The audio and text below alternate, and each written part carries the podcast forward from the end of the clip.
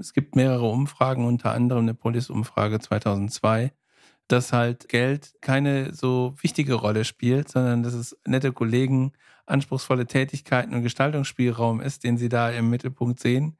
Und ich glaube, da finde ich mich auch auf jeden Fall wieder und bin froh, dass es so ist.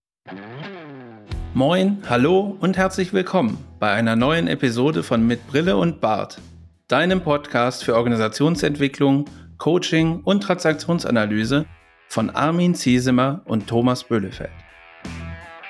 Hier erhältst du Impulse dazu, wie du Beziehungen auf Augenhöhe gestaltest, deine Reflexionsfähigkeit förderst und einen bewussten Umgang mit Sprache lernst.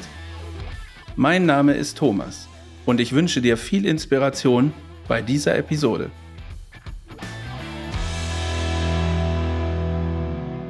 Moin, hallo und herzlich willkommen zur Folge 95 unseres Podcasts. Heute mit dem Titel Wer wegen Geld kommt, geht wegen Geld. Ich bin ja eigentlich ein Verfechter davon und ein großer Freund davon, wenn das Thema Geld nicht so im Mittelpunkt ist, tatsächlich. Es gibt auch einen Fußballspieler, der mal in Köln gespielt hat, dem der Spruch zugeschrieben wird, Gefühl ist wichtiger als Geld. Und jetzt kommen wir hier mit so einem Geldthema um die Ecke. Armin, schön, dass du wieder da bist. Was hat es denn mit dem Titel auf sich? Hallo Thomas, ich hatte mal vor einiger Zeit ein Gespräch mit einem HR-Leiter und der hat in diesem Gespräch ganz knackig diesen Satz gesagt, wer wegen Geld kommt, geht wegen Geld.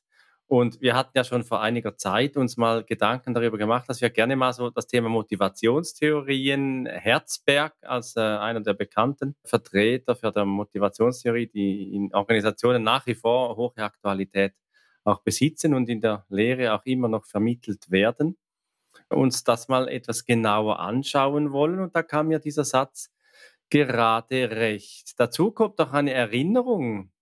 Wir haben ja in der Folge 49, versprochen ist versprochen oder was, haben wir uns über das Thema USO unterhalten und da frage ich mich, wie kommt es denn dazu, dass die Motivation höher sein kann, um Trinkgeld zu geben an seinem anderen Ort? Ich bin ja gerade eben aus Griechenland, aus dem Urlaub zurückgekommen, erinnere mich gerne noch zurück an den Uso. Wie kommt es da, Thomas, dass man am einen Ort mehr oder weniger Trinkgeld gibt? Was motiviert dazu? Ja, das ist so eine, eine gute Frage. Also vielleicht wird dann, also das ist die Theorie bei Uso, vielleicht wird dann einfach die Hemmschwelle niedriger, mehr Geld in die Hand zu nehmen, so. Auf der anderen Seite ist natürlich eine total freundliche Geste, wenn man irgendwie das Gefühl hat, okay, ich bin hier der Gastgeber und du hast bei uns irgendwie Speisen und Getränke konsumiert und so als kleines Dankeschön, als kleine Anerkennung am Schluss gebe ich dir ein Freigetränk und dann kannst du äh, anschließend deine Rechnung bezahlen und so viel Trinkgeld geben, wie du magst. Ja, vielleicht ist es ja auch wegen der Herzlichkeit und eben nicht wegen dem Geld. Vor einer Zeit hast du mir erzählt, äh, mal bei, auch beim Griechen gewesen, allerdings nicht in Griechenland. Und dort hast du ja mit dem Wissen, das wir in der Folge 49 versprochen ist, versprochen, auftrumpfen konntest. Ja, das stimmt. Also ich habe da was bestellt und, und wollte es abholen und dann hatte ich die Rechnung schon bezahlt und irgendwie so kurz vorm Rausgehen wurde ich dann nochmal gefragt, hier, äh, sag mal, magst nicht irgendwie noch ein Uso haben? Und dann habe ich gesagt, Leute, ihr müsst das mit dem Uso vor der Rechnung machen. Dann klappt das mit dem Trinkgeld einfach auch viel besser.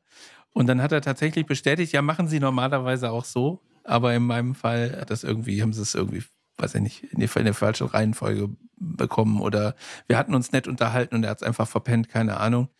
Ich habe aber vergessen, und das tut mir so im Nachhinein ein bisschen leid, äh, tatsächlich mal zu fragen, ob er da so eine Testreihe gemacht hat, ob das wirklich stimmt, mit Uso, ohne Uso, ob da irgendwie ein wesentlicher Unterschied ist. Aber also ich nehme an, dass es tatsächlich irgendwie so ist, ne, mit der Herzlichkeit und die Leute kommen dann so sympathisch rüber, guck mal, der schenkt mir was. Und dann äh, tut man da gerne mal irgendwie was Gutes oder einen Gefallen oder so. Ja, also wenn du, liebe Zuhörerinnen, lieber Zuhörer, mal bei einem Griechen bist und äh, dann sprich doch mal darauf an, wenn du einen User bekommst.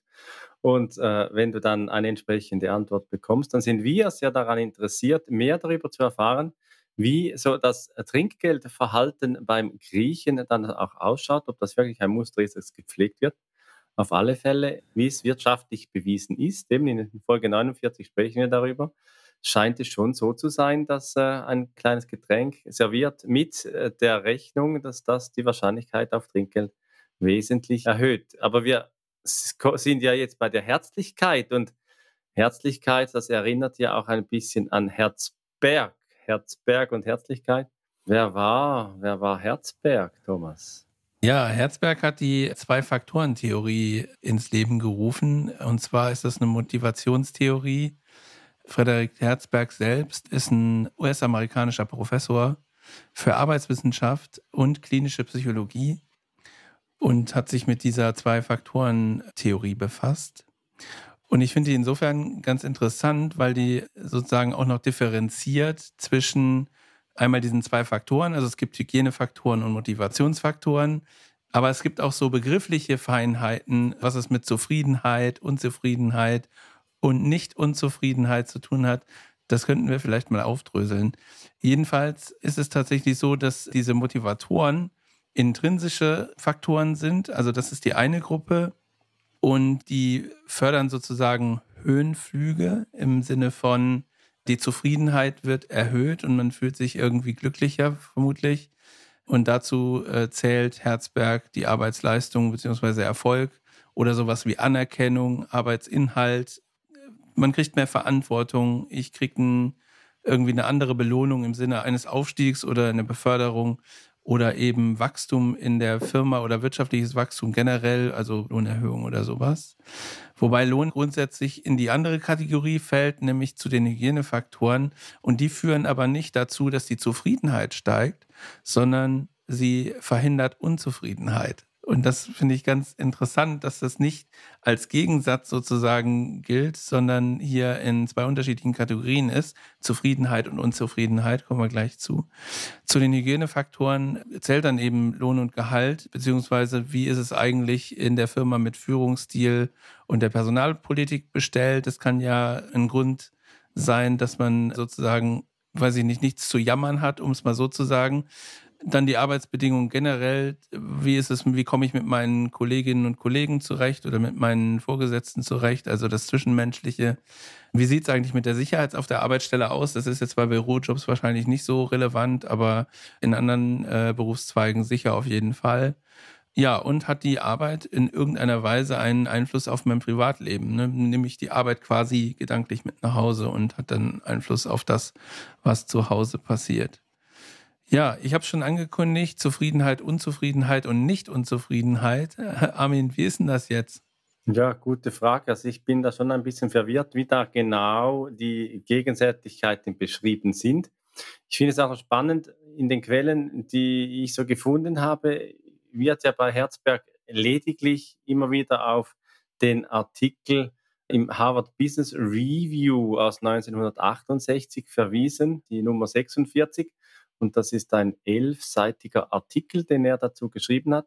Das Original konnte ich leider nicht finden, aber wie diese Differenzierung genau entsteht, scheint mir nicht so klar. Was klar ist aus äh, der Arbeit, dass Herzberg mit zwei Berufsgruppen, nämlich äh, Ingenieuren und Buchhaltern in seiner Zeit, die Pittsburgh-Studien durchgeführt hat, 1950 und 60er Jahre, also in dieser mechanistischen Zeit, und da wurden Arbeitnehmer befragt nach Situationen, in denen sie eben hohe Zufriedenheit und hohe Unzufriedenheit verspürten.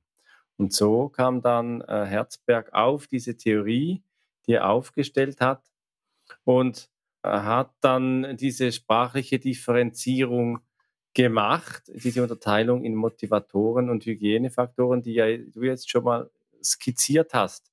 Nun, das war ja eigentlich so die Idee, das Thema Herzberg von Zwei-Faktor-Theorie einmal anzuschauen, weil irgendwie habe ich so das Gefühl, da ist das faul.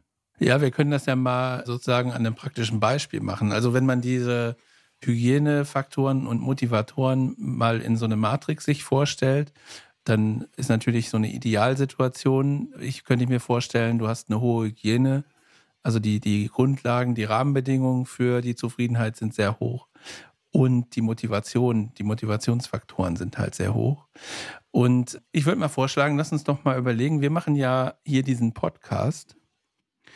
Und was motiviert uns eigentlich, frage ich mich immer noch, jetzt mit Folge 95, also wir sind ganz nah an der 100 dran, immer noch weiter äh, Podcasts aufzunehmen und immer wieder Themen zu suchen und zu recherchieren. Und wenn wir dann mal gucken, was sind denn die Hygienefaktoren, die Herzberg hier aufzählt, nämlich Entlohnung und Gehalt und so weiter, dann muss ich sagen, sind die Treffer ziemlich rar. Also ich finde nicht, dass, also zwischenmenschliche Beziehung ist natürlich so ein Ding. Also die Freundschaft zu dir, Armin, das, das ist schon irgendwie was, was jetzt über die Zeit richtig gewachsen ist. Und das ist natürlich, aber wir könnten uns natürlich auch außerhalb dieses Podcasts treffen und unterhalten. Aber das, das wäre so das Einzige, wo ich sagen würde, okay, die Arbeitsbedingungen, meistens ist irgendeiner von uns unterwegs und wir suchen nach WLAN und einer vernünftigen äh, Tonqualität. Daran kann es nicht liegen. Also irgendwie, ja. ähm, was ist denn dann unsere Motivation? Ja, also wie schon Herzberg hier schreibt, das Glücksgefühl eigener Leistung, aus dem eigenen Antrieb heraus etwas zu schaffen, unabhängig davon, was dann dabei auch rauskommt. Das Tun um des Tuns willen, ohne Aussicht auf äh, etwas Bestimmtes. Ich glaube schon, dass dieser Höhenflug, äh, der bestätigt sich für mich immer wieder. Also wirklich die, die Arbeit selbst. Und du hast gesagt, das Abenteuer, das äh, Suchen nach Verbindungen, nach Tonqualität, das finde ich schon, das ist ein wesentlicher Treiber von dem, was wir tun. Wir können uns ja sehr gut auch selbst verwirklichen. Wir sind redaktionell völlig frei. Wir können uns mit Themen beschäftigen, äh, die uns gerade so ja, im Alltag auch begegnen, darüber reflektieren. Im Off, eben im Off vertiefen wir auch nochmal das eine oder das andere. Und ähm, für mich hat das schon auch mit Wachstum zu tun. Wir sind ja bald schon bei der Folge 100 und da ist schon einiges gewachsen an Wissen. Du hast aber vorhin mal noch das Thema Sicherheit erwähnt und ich glaube in der Zeit 1950er, 60er Jahre, da war ja voller Aufbau, voller Boom, Nachkriegsjahre. Ich glaube, da war die Jobsicherheit war da äh, einfach auch von der Umfragezeit her noch nicht so das Thema. Äh, so, so gute konjunkturelle Zeit. Arbeit hatte in dieser Zeit wahrscheinlich jeder. Aber heute, gerade auch wenn ich jetzt in die Schweiz wieder schaue, wir haben ja schon am einen oder anderen Ort auch über die Bankensituation in der Schweiz gesprochen mit der Credit Suisse, die UBS die übernommen hat. Und da überschlagen sich ja täglich die Perspektiven, wer, wo, wann, wie viele ihre Stelle dann auch aufgeben müssen, um nicht zu sagen entlassen werden. Ich habe heute auch gelesen, äh, dass die anscheinend die Führung der UBS froh ist um jeden, der freiwillig geht. Also ich glaube, mit dieser Sicherheit heute äh, würde das wahrscheinlich etwas anders ausschauen. Ja, ist richtig. Und ich habe ja jetzt gerade auch schon wieder was gelernt, weil ich hatte das so als Arbeitssicherheit äh, interpretiert zuerst. Aber du hast natürlich recht, es geht um die Sicherheit der Stelle, also dass ich, dass ich mir sicher sein kann, dass ich meine Arbeit eben morgen oder nächsten Monat oder wann auch immer weiter fortführen kann. Natürlich äh, ist das ein Faktor äh, heutzutage so. Das Thema Wachstum würde ich gerne nochmal aufgreifen, was unseren Podcast betrifft. Also natürlich werden die Folgen immer mehr, aber du hast schon gesagt, so das Wissen, das Lernen, das ist das, was mich besonders antreibt, in die Themen einzutauchen und mich mit den Themen zu beschäftigen, mit denen wir uns halt beschäftigen. Und das äh, ist für mich persönlich auf jeden Fall die größte Motivation. Anerkennung ist es, ist es nicht so. Ich meine, wir waren natürlich irgendwie äh, vorgeschlagen für den deutschen Podcastpreis. Aber so zu, zu der höchsten Anerkennung im Sinne einer Preisverleihung äh, hat es ja dann nicht gereicht. Aber das. Ja, wer ähm, weiß, das kommt vielleicht noch. Oder? Das kommt vielleicht noch. Und dann ist die Motivation vielleicht noch mal ein Stück, noch mal ein Stück höher. Ja, und wir haben schon am Deutschen Gesellschaft für Transaktionsanalyse am, äh, am, am Kongress haben wir einen gemeinsamen Workshop gehalten und ich merke schon, wir werden wahrgenommen, auch wenn jetzt eben das Thema Geld wer wegen Geld kommt, geht wegen Geld, jetzt für uns nicht so das war, dass wir jetzt da aus unserer Podcast-Tätigkeit große Aufträge bisher akquiriert haben. Aber für mich ist es doch immer wieder auch der Podcast ein Instrument, um auf die eine oder andere Folge zu verweisen und bekomme dann schon auch immer wieder mal direkt auch Rückmeldungen. Da habe ich was gehört oder dort habe ich was gehört und äh, das geht dir auch so. Du hast ja schon auch da und dort ein bisschen Rückmeldung äh, von Menschen, die den Podcast auch, auch hören. Und die Zahlen, ja, die sind nach wie vor sehr respektabel, wie viele Menschen. Da auch an dieser Stelle auch mal einen Dank an dich, wenn du den Podcast regelmäßig auch hörst, wenn du uns folgst. Und ja, uns da und dort auch mal irgendwo ein Herzchen oder ein Like schenkst. Das gibt natürlich dann auch entsprechend die Anerkennung, die gemäß Herzberg zu extremer Zufriedenheit führen kann. Ja, und die Transaktionsanalyse, die hat ja auch ein paar Gedanken dazu, was Motivation betrifft. Ja, also ich kann mich an ein Thema erinnern, das ist schon richtig, richtig, richtig lange her, nämlich in der Folge 006. Pigildi und Frederike, da haben wir uns mit den Rabattmarken beschäftigt, die ja immer sozusagen ungelöste Konflikte, dann klebt man so eine Rabattmarke und dann kommt irgendwann der berühmte Tropfen, der das fast zum Überlaufen bringt. Das war so das Thema. Und solche aufgestauten Emotionen können ja eine große Motivation sein für eine Handlung, die dann passiert oder für irgendeine Aktion, die dann ausgeführt wird. Ist dann für mich aber eher so ein negativer Kontext, während ich Motivation an sich immer mit irgendwie positiven Gefühlen äh, verbinde. Also wenn ich motiviert bin äh, in der Arbeit, motiviert bin im Podcast oder sonst irgendwie motiviert bin, Sport zu machen, dann ist es für mich äh, mit einem sehr positiven Gefühl verbunden und Rabattmarken nämlich immer äh, war als äh, oder im Kontext von Konflikten und da ist es eher eine negative Energie. Aber natürlich ist es trotzdem irgendwie ein Auslöser für irgendwie Aktivität und Handlung. Ja, ist ja spannend, dass du Motivation durchgängig so positiv beurteilst. Für mich ist Motivation ein eher neutraler Begriff, bedeutungslos, mal in, in erster Linie sondern einfach äh, mal Ausdruck eines Wollens, egal ob das dann in der Bewertung positiv oder negativ ist. Und äh, da gibt es ja auch das Rubicon-Modell, das Ende der 80er Jahre von Heckhausen formuliert wurde. Und er nimmt in Anlehnung so das Überschreiten des Rubicons, äh, dieser römischen Tat, die dann eine Kriegserklärung gleichkam als Symbol für das Tun nach der Entscheidung oder das Wollen äh, nach der Entscheidung, wo, wo vorher nur die Motivation ist im Sinne von, ich bilde so eine Absicht, ich bin so intentional und zu sagen, doch, und wenn ich mich dann entschieden habe, dann, wenn der Entscheid fällt, dann überschreite ich den Rubikon und dann komme ich ins Wollen. Und ins Handeln. Ne? Das ist äh, die Geschichte hat es gezeigt. Cäsar war es, glaube ich, der über den Rubikon überschritten hat und damit Bürgerkrieg in Kauf genommen hat. Ich glaube, er wurde nicht unmittelbar ausgelöst, aber es war klar, dass er unausweichlich ist.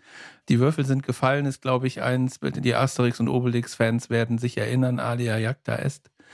Und das gibt es halt äh, in diesem Rubicon-Modell auch. Finde ich ganz interessant, weil also das ist ja mit den Rabattmarken, um das nochmal da in den Kontext zu bringen, das ist ja praktisch äh, genau diese Abbildung. Also Rabattmarken kleben, kleben, kleben und irgendwann ist das Rabattheft, so hat man es damals be beschrieben, ist es halt voll und dann wird der Rubicon unterschritten und dann äh, wird halt ausgezahlt. Dann gibt es eine Aktion und ähm, daran lässt sich das halt gut abbilden. Ne? Das ist ein gutes Anwendungsbeispiel für dieses Modell, finde ich. Ja, und da schätze ich es, wenn wir nochmal zurückgehen auf unsere Überlegungen, Übertragungen zu unserer Podcast-Arbeit, dass wir zum einen eben diese Nichtzufriedenheit beziehungsweise eben diese extreme Unzufriedenheit, die danach entstehen kann, dass wir eine gute Fähigkeit haben, äh, uns auszutauschen und schauen, wie wir unsere Arbeitsbeziehung auch konstruktiv, äh, so konstruktiv halten, wie wir sie haben, auch in dieser Herzlichkeit, weil was Herzberg ja auch mal so fest oder in den Raum gestellt hat, dass eben persönliche Beziehungen, insbesondere zu Untergebenen oder eben auch äh,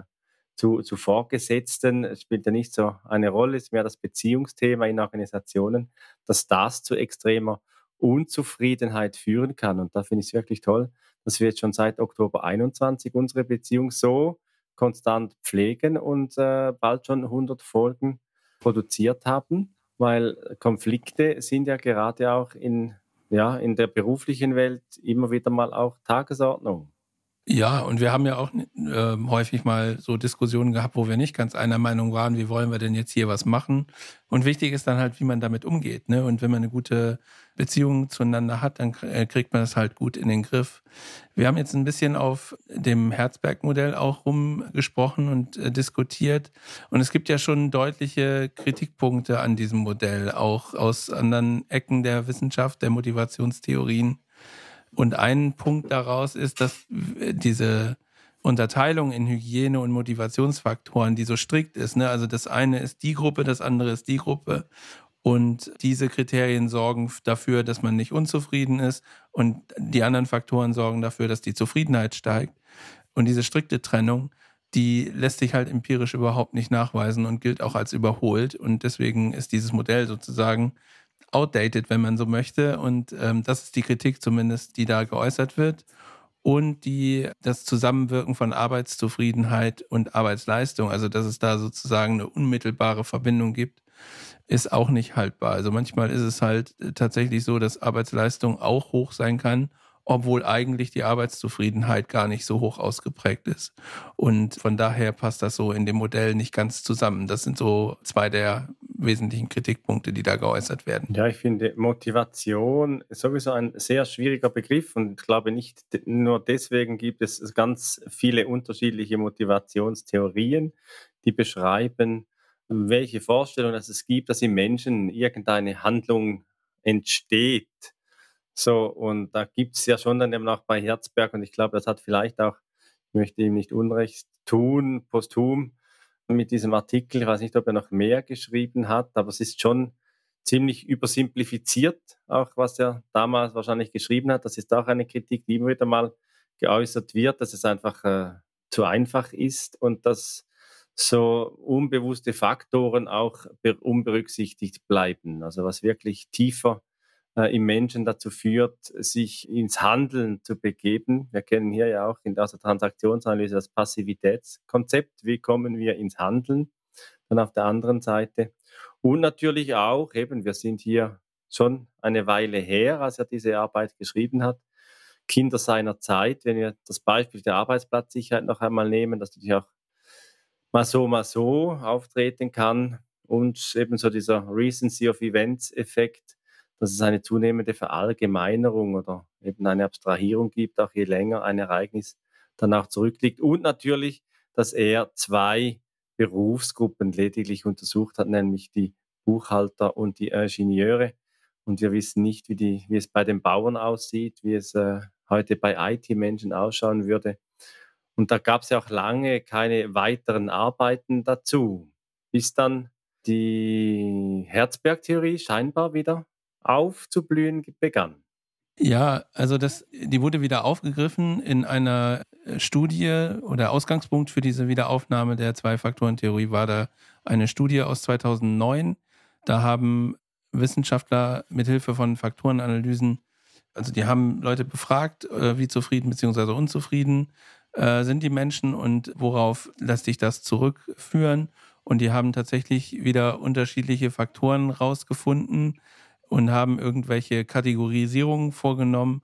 Und da kam irgendwie raus, dass es auch diese Unzufriedenheit und Nichtzufriedenheit, dass die auf so bestimmten Faktoren beruhen. Und da wurde man sozusagen wieder erinnert an das, was Herzberg in seiner Zwei-Faktoren-Theorie formuliert hatte. Ja, interessant ist da, dass ja das positive Verhalten mit Zufriedenheit verbunden wurde, also eben beispielsweise helfen oder unterstützen und auf der anderen Seite dann eben auch die Unzufriedenheit mit Streiten und Faulenzen. Also äh, ich glaube, das erklärt sich, das kann man wissenschaftlich beschreiben, aber aus dem praktischen Blick heraus, glaube ich, äh, geht es jedem besser in seinem Unternehmen, wenn es konfliktärmer ist, wenn es äh, gesünder ist und wenn eine Kultur des Förderns, des Helfens und des Unterstützens gepflegt wird.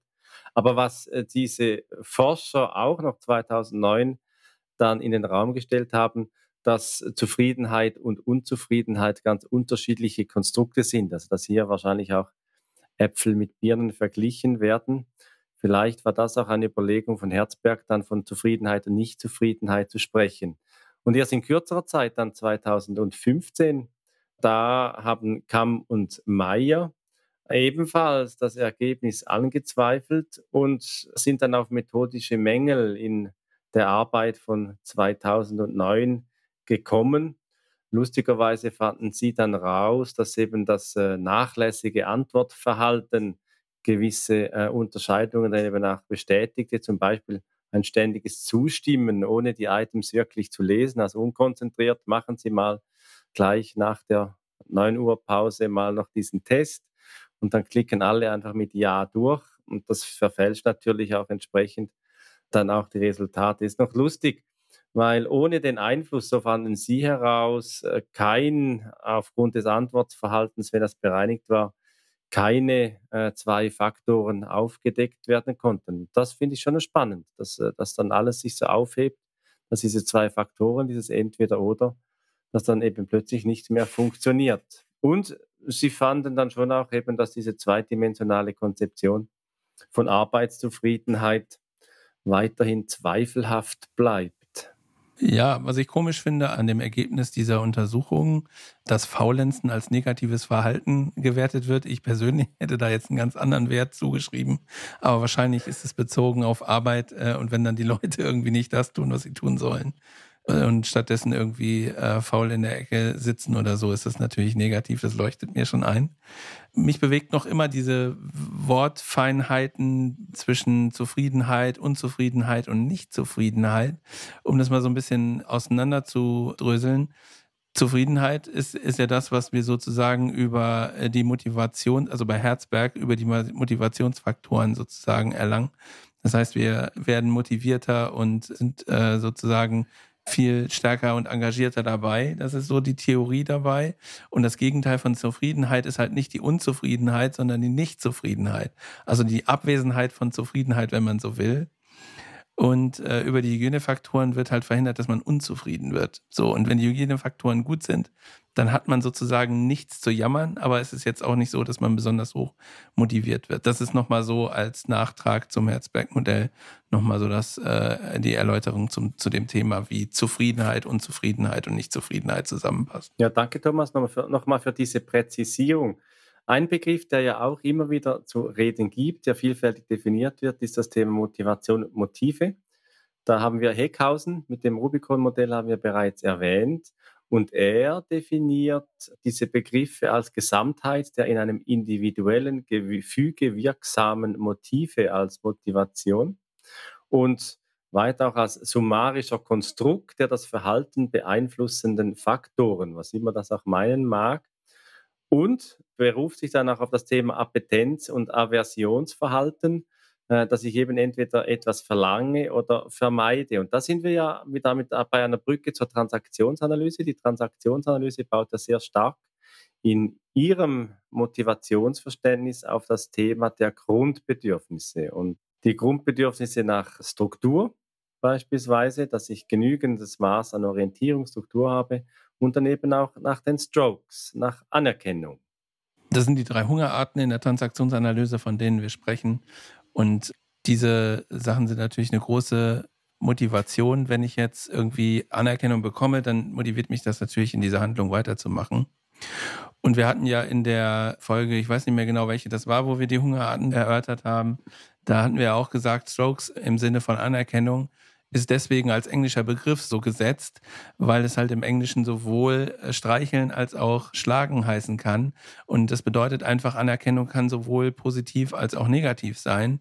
Und beides ist eine starke Motivation für bestimmte Aktivitäten und Handlungen. Und das ist sozusagen da der Hintergrund. Ja, und Reinberg 2002 hat dann noch zum Thema Motivation dann beschrieben, wenn wir bei der Bewertung sind von positiv oder negativ. Er schreibt dann, Motivation entspricht einer aktivierenden Ausrichtung des momentanen Lebensvollzugs auf einen positiv bewerteten Zielzustand. Da haben wir die Wahrgebung wieder drin. Äh, die positiv, ich bewerte den Zielzustand als positiv, das muss aber nicht bedeuten, dass andere das auch als motivierend erleben und da dann eben auch mitziehen. Niklas Luhmann, der hat natürlich von einer, einer ganz anderen Seite noch drauf geschaut, nämlich aus der soziologischen Seite. Und er sagt dann einfach, dass so die, die Motivzuschreibungen sich in einer Absicht dann auch äußern und dass sich an solchen Absichten dann eben auch Gründe für Rechtfertigungen, für vorsorgliche Rechtfertigungen, Verdächtigen und so weiter danach kritisieren, bis man in den Bereich, er nennt dann das die Inkommunikation, Kabilia dann kommt, also in die Unaussprechlichkeit gerät.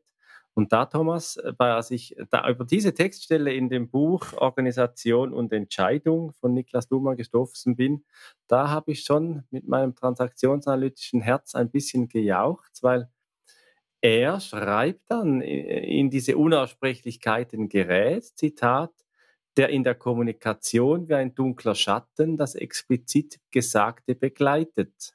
Für die kognitive Organisation solcher Motiv Motivzuschreibungen, und jetzt kommt's, Thomas, hat sich der Ausdruck Skript eingebürgert. Also wir haben uns ja immer wieder mal gefragt, soweit Zitat Ende, wir haben uns ja immer wieder mal auch gefragt, ob es ein organisationales Skript gibt und wenn wir in die Literatur schauen, Luhmann beantwortet für die Transaktionsanalyse dieser Frage. Also ich bin für heute mit diesem Podcast eigentlich schon total happy, dass ich aus der Quelle das Wort Skript im organisationalen Bereich mal nehme und sage, okay, ich kann mich beim organisationalen Skript auf Luhmann berufen. Ja, wir hatten ja seinerzeit auch äh, das Skript als ein ganz zentrales Thema, ein zentrales Modell der Transaktionsanalyse beschäftigt. Also das Skript ist ja sozusagen die Summe aller Einflussfaktoren und mein Lebensplan sozusagen, der irgendwie mir in die Wiege gegeben wird. Und ich kann mein Lebensskript halt mit bewussten Entscheidungen ändern. Und ich meine, dass wir damals darüber gesprochen haben, dass es in der Transaktionsanalyse halt keine einhellige Meinung darüber gibt, ob es neben dem individuellen Skript auch ein organisatorisches Skript gibt. Ich war mir ziemlich sicher, deswegen bin ich gerade auch ziemlich happy, dass, dass wir über diese Stelle gestolpert sind, dass äh, natürlich auch eine Organisation oder ein Teil einer Organisation, der betrachtet wird, also ein System, in irgendeiner Weise Einflussfaktoren hat und auch in der Lage ist, durch bewusste Entscheidungen das zu verändern, was so als grundsätzliches Skript sozusagen vorliegt. Also hätte ich von, auf jeden Fall von einem organisatorischen Skript gesprochen. Und ich finde es großartig, dass Luhmann hier äh, offensichtlich diese Einschätzung teilt. Und vielleicht sollte man da mal irgendwie nochmal genauer hingucken und ein bisschen forschen, ob man sowas nicht auch äh, richtig nachweisen kann, so, falls das noch nicht passiert ist. Ja, und das ist ja nur, nicht nur Luhmann, der das so beschreibt, sondern er setzt dann da gleich auch eine Fußnote und verweist da auf diverse andere Autoren, und macht dann da noch die Bemerkung dazu, Skripts sind nicht schon Motive, Zitat, ermöglichen aber ein Verstehen, eine richtige Platzierung und eine verstehbare Kommunikation über Motive. Und das finde ich schon im Sinne der Skripttheorie auch spannend in Organisationen, dass wenn das Skript eben auch aufgedeckt wird, dass es dann eben auch besprechbar wird. Und gerade in äh, Konfliktsituationen etwas in die Besprechbarkeit zu bringen, finde ich einfach nach wie vor in meiner Rolle als Organisationsentwickler und als Coach äh, wunderbare Momente, wenn plötzlich Worte gefunden werden für etwas, das eben, wie es Luhmann beschreibt, in Kommunikabilia war, unaussprechlich war. Und diese Brücke, glaube ich, die lässt sich sehr gut äh, nehmen über den Rubikon, wo man dann plötzlich im Besprechbaren ist und neue Möglichkeiten hat zu wollen. Danke möchte ich auch noch sagen an Till Schulz-Robinson, der in der Ausgabe der Zeitschrift für Transaktionsanalyse ZDA in der Ausgabe 4 2021 den äh, Beitrag geschrieben hat zum 4S Plus Modell. Darüber haben wir uns äh, gut aufgehoben gefühlt und gute Brücken gefunden, auch aus der Transaktionsanalyse in die Motivationstheorie. Danke also, Till, wenn du diesen Podcast vielleicht hörst, für deine Arbeit, die du in diesen Beitrag gesteckt hast. Ja, zum Schluss würde ich noch einmal das Thema Geld, glaube ich, aufnehmen. Also wir haben ja gesagt, dass eben bei Herzberg dieses Geldthema so ein Hygienefaktor ist. Das gibt es natürlich auch noch, ich glaube, wir kennen das irgendwie aus diesen Bedürfnishierarchien, die Maslow mal definiert hat, dass das sozusagen ein ganz äh, tiefliegendes Sicherheitsbedürfnis ist, wo das eine Rolle spielt und dann sozusagen erst motiviert, äh, Dinge, die darüber liegen, zu machen. Und ähm, was mich so ein bisschen beruhigt hat, es gibt mehrere Umfragen, unter anderem eine Polis-Umfrage 2002, dass halt Geld keine so wichtige Rolle spielt, sondern dass es nette Kollegen, anspruchsvolle Tätigkeiten und Gestaltungsspielraum ist, den sie da im Mittelpunkt sehen. Und ich glaube, da finde ich mich auch auf jeden Fall wieder und bin froh, dass es so ist. Aber ich glaube das und das sozusagen spiegelt sich auch in unserem Titel wieder, wenn es tatsächlich äh, Menschen gibt, denen Geld sozusagen alles bedeutet und wer wegen Geld kommt, der geht dann auch wegen des Geldes. Und das würde ich jetzt einfach mal so stehen lassen. Das glaube ich auch, Thomas. Da schließe ich mich dir gerne an. Wir würden ja eben auch die Podcastarbeit nicht über so lange Zeit machen, wenn wir nicht einen Nutzen daraus ziehen könnten, der uns mehr bringt, als eben nur etwas, mit wir die Miete bezahlen können. Und das bestätigt ja auch Alderfer, der hat diese ERG-Theorie entwickelt. Und er reduziert die Maslow-Pyramide, die ja auch hinlänglich äh, überall wieder mal gelehrt und bekannt ist, auf drei Bedürfnisklassen. Und ERG meint dann Existence Need, also die Existenzbedürfnisse, die Relatedness Needs, also die Beziehungsbedürfnisse und die Growth Needs, also die Wachstumsbedürfnisse. Und ich glaube, diesen äh, drei Orientierungsrichtungen zu fragen, ja, was ist bei mir existenziell, was ist für mich physiologisch oder eben materiell Sicherheitsbedürfnis, wo habe ich Beziehungsbedürfnisse, da sind wir wieder, Thomas, bei uns, bei der relationalen Transaktionsanalyse, bei der konstruktiven Beziehungsgestaltung als zweiter Punkt, dass die zwischenmenschlichen Bedürfnisse befriedigt sind und dann eben auch, dass der Mensch sie wachsen und sich entwickeln kann, dass er gedeihen kann in dem, was er tut in seinem Leben. Und das finde ich schon, den Fokus dahin zu richten, finde ich wesentlich. Und für mich heute, Thomas, wirklich über Luhmann die Brücke zum organisationalen Skript in der Literatur gefunden zu haben, das ist für mich einfach nur toll, dass ich da zufälligerweise bei unseren Recherchen darüber gestolpert bin. Und äh, ich werde mich sicher weiter mit diesem Thema und dem Buch Organisation und Entscheidung von Niklas, Luhmann weiter auseinandersetzen und diese Frage der Skripttheorie aus der Luhmannschen Perspektive weiter verfolgen. Wenn dir diese Episode von Mit Brille und Bart gefallen hat, dann zeig uns das mit deinem Like und abonniere gleich den Kanal, damit du keine Folge verpasst. Alle Links zur Folge findest du in den Show Notes. Da findest du auch unsere Kontaktdaten, wenn du uns etwas mitteilen möchtest. Wir sind verfügbar in Deutschland, Österreich, der Schweiz und remote, wenn du Orientierung und Begleitung für deine Veränderungsprozesse suchst. Teile diesen Podcast mit Menschen, die davon profitieren können und lass eine Rezension bei Apple Podcaster. Ich bin Thomas und wünsche dir bis zur nächsten Episode eine gute Zeit. Komm mit und verbinde Perspektiven.